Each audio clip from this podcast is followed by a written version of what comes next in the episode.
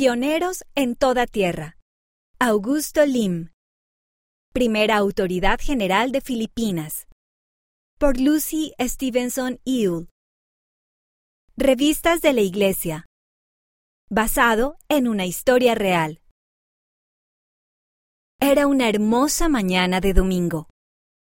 Augusto se había sentado en el porche para disfrutar del sol. Su hija, Mylene, se subió a su regazo. Tatay, papi, dijo, ¿por qué no vamos a la iglesia como mis amigos? Augusto no estaba seguro de qué decir.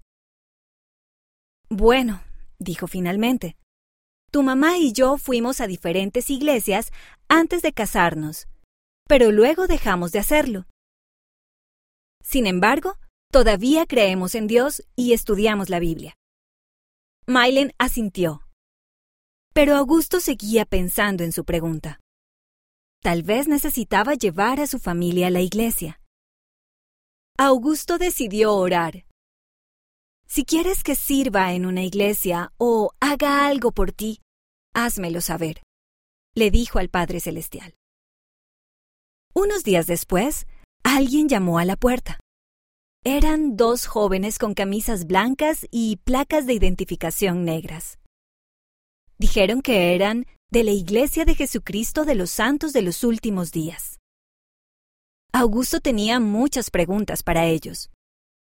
Durante nueve meses los escuchó enseñar.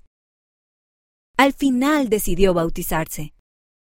Le prometió a Dios que siempre haría todo lo posible por obedecer y por ayudar a los demás. Su esposa Mirna se bautizó un mes después, y la pequeña Mylene estaba feliz de ir a la iglesia. Augusto y su familia ayudaron a la iglesia a crecer. Ayudaron a construir la primera capilla de la iglesia en Filipinas. Augusto también sirvió como presidente de rama varias veces. A pesar de que fue difícil, Augusto recordó la promesa que hizo en su bautismo de dar lo mejor de sí. Pasaron los años. La familia de Augusto creció y la iglesia también. Cuando se organizó la primera estaca en Filipinas, Augusto fue el presidente de estaca. Mailén creció y se casó en el templo, así como los otros hijos de Augusto. Algunos también sirvieron en misiones. Con el tiempo, Augusto fue llamado a ser presidente de misión en Filipinas. Ayudó a los misioneros a tener fe y a compartir el Evangelio igual que los misioneros que le enseñaron a él.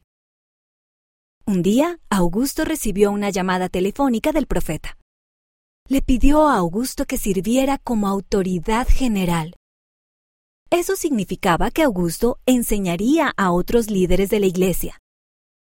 También significaba que daría un discurso en la conferencia general. Cuando le llegó su turno, Augusto subió al púlpito. Respiró profundamente. Habló de los miembros fieles de Filipinas. Habló de los misioneros que se esforzaban tanto y compartió su testimonio del amor de Dios.